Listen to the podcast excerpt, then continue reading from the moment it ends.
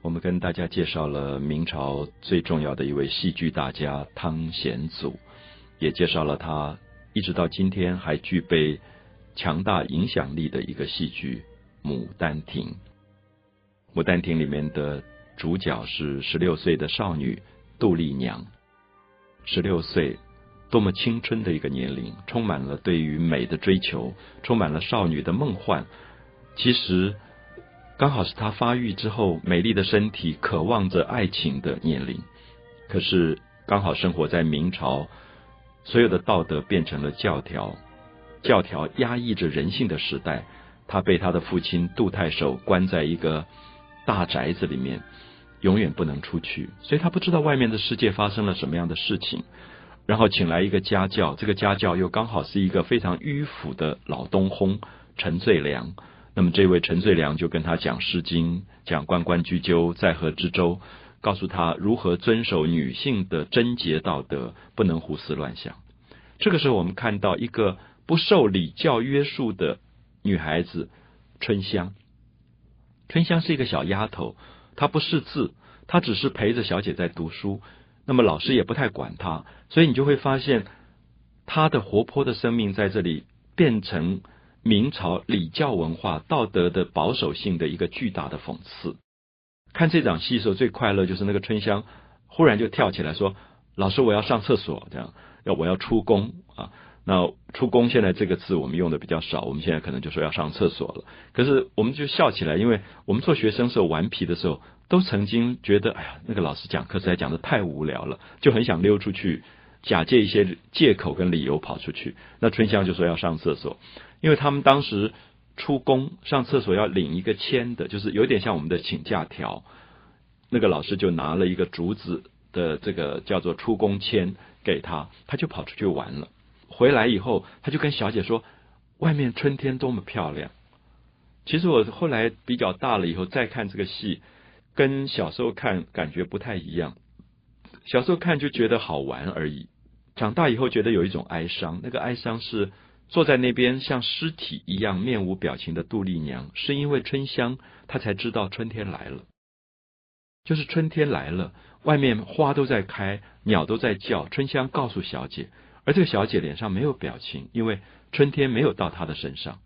她其实十六岁，不正是青春年华吗？可是春天并没有在她身上发生作用，因为她的肉体被。道德约束起来了，他不能胡思乱想，他变成了一个道德教条上的牺牲品。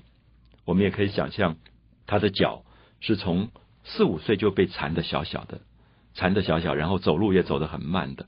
那春香反而是天足，就是那个时候丫头是不缠脚的，所以她是活泼的，她是自由的一个健康的生命，去对比着杜丽娘的哀伤。所以《牡丹亭》这个戏，很多人都注意到。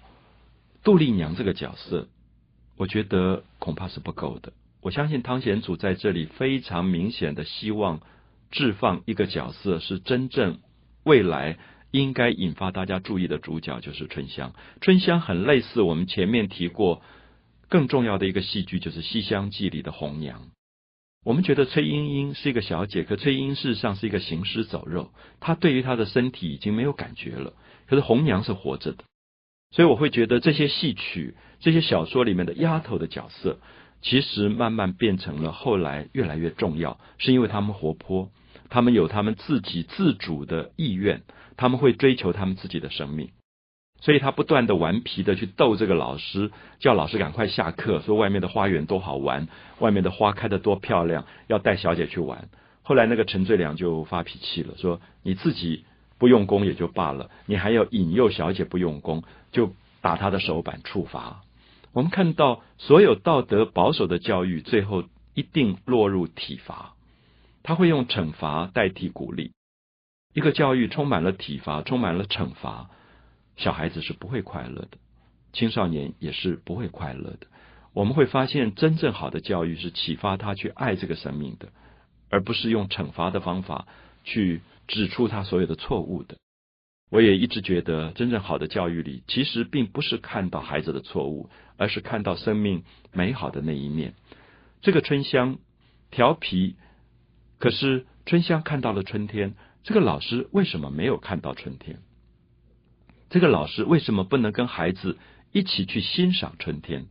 这个老师为什么不能带领孩子去在春天的时候去欣赏所有花的开放、鸟的叫声？这不是一个非常美好的人生教育或性灵教育吗？好，所以其实我自己在看《春香闹学》这出戏的时候，一直到现在，在我心里面都有很多这些问号，因为很长的一段时间，我也在学校里教书，我会问我自己：我面对的这些二十岁上下的孩子，他们生命里充满美的渴望，我能不能给他们？还是说，他们明明充满了美的渴望？我却每天跟他讲社会的肮脏的现实，讲人生的痛苦，讲不要有梦想，应该注意到现实。可是年轻的时候本来就是怀抱着梦想的，所以我想《春香闹学》这个戏，很明显的我们看到最后春香被惩罚了，春香挨打了，最后哭哭啼啼，然后这个老师被气走了。那么这个时候我们看到一个行尸走肉、面无表情的杜丽娘忽然醒过来了。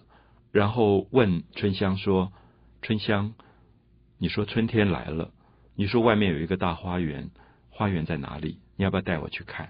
这是游园的开始，他要去游玩花园。春香刚开始有一点生气，说：“刚才老师打我，你都不阻止，你去读书好了，你干嘛去看花园？”那么意思说，你就去故意做你虚伪的小姐好了。那花园是我们丫头去玩的，是我们。追求美的人去玩的，你不必去，你就去做你的尸首好了，你就扮演一个尸体的角色。杜丽娘后来哀伤的要求他说：“春香带我去看那个花园。”那春香当然不忍，觉得这么美的花园，十六岁的少女是应该去看的。所以游园事实上是一个非常象征的戏，就是帮助杜丽娘打开一个花园的世界。那我希望今天重新读《牡丹亭》的朋友，重新看《牡丹亭》的朋友。真正应该关心的是说，我们如果在十五岁、十六岁，我们曾经去过一个美丽的花园吗？曾经走进一个心灵的花园，有过心灵的梦想吗？或者说，如果你今天是一个老师，你是一个为人父母的长辈，那你的孩子、你的学生，他们今天十五岁或十六岁，有没有给他们一个心灵花园的可能？还是说，他们也被考试？被所有死板的教条压得喘不过气，根本没有办法活出他的青春。所以我其实不希望《牡丹亭》变成一个被夸张成非常优雅、古典的文学作品或戏剧作品。我觉得《牡丹亭》是针对儒家的文化、虚伪的道德做最严厉批判的一个戏剧。那很可惜，它很可能被一些学究弄成越来越越沉浮了，而看不到它真正美好的这个部分。